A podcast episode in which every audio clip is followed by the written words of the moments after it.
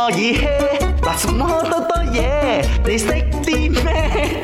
咪你識啲咩啊？ Alright，你識啲乜嘢？咁啊，講到錢呢樣嘢啦，咁嗯啊，其實咧，大家而家唔知啊，真真係有多少少現金會擺喺邊度咧？以前咧，我哋個年代啦，即係我冇呢啲咁嘅煩惱，點解 咧？我都 冇多。林德榮係擺喺一個暗格嗰度 嘅，你又知我知我知邊度，邊度？我真係知邊度邊度？度？我 on air 講咩？你唔好傻啦。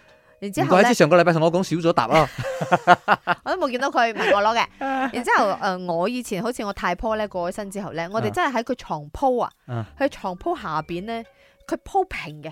全部都係現金嚟嘅，唔多嗰啲十蚊、十蚊紙、五蚊紙嗰啲嗰啲我哦即係擲住咁樣樣啊！啦即係我我唔知係咪風水哦 purpose 定係乜嘢，確實咧，哦我太婆係長命百歲，過百歲至過身嘅，哦福有 OK 攸歸。OK，咁啊啊，即係咁樣鋪完之後，我哋子孫咧就覺得係一個福氣咧，就分咗啲 cash 咯，哦，即係當佢嘅遺物一個紀念都好啦。係係咁咧就一啲咁嘅紙鈔啦。所以以前咧喺誒中國嘅時候，未有錢莊啊，又未有銀行嘅時候，啲人會將啲錢擺喺邊度咧？ A 寺廟，B 米鋪，C 衙門。我覺得答案係 B 米鋪，全部嗯答因案為喎睇電視劇、睇嗰啲古裝電視係劇，咪？都係覺得佢哋係會將佢哋啲錢放喺米鋪嘅。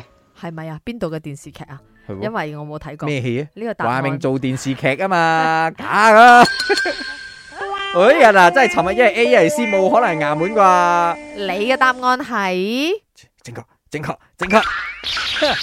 Yes。係真係寺廟喎、佢哋覺得寺廟咧有主持喺度咧就好公道啦，然之後咧就覺得寺廟係一個誒、呃比較清靜正氣嘅地方哦係啦，清靜地啦，咁就唔會有好多嘅歪念啦。所以係以前有錢嘅話，確實係擺喺寺廟嘅。哦所以未有錢莊、未有銀行之前咧，寺廟係最多累係咯，所以你睇下，真係有呢一個叫咩啊？你咩嗰？個掃 寶啊，應該係。